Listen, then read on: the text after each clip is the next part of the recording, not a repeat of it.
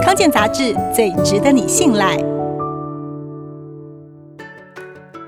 子宫内膜癌是女人好发癌症的第六名，成为人数最多的妇癌。过去妇产科医师会说，子宫内膜癌好发在停经后的妇女，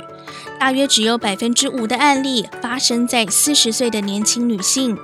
但最近几年却有年轻化的趋势，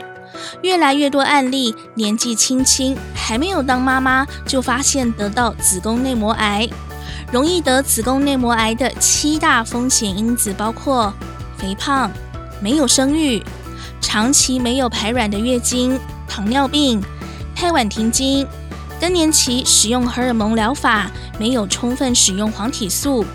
以及乳癌病人服用药物泰莫西芬。而其中肥胖引起的十大癌症，第一名就是子宫内膜癌。相较于 BMI 正常的妇女，体重超标、肥胖的女性，罹癌风险大增百分之六十二，是第二名胆囊癌百分之三十一的两倍。子宫内膜癌最大警讯是异常出血，尤其是年轻的育龄女性，如果月经周期混乱、太快来、太慢来、滴滴答答很多天，或是来了又来，持续超过三个月。或是已经停经的妇女突然出血，都是不正常。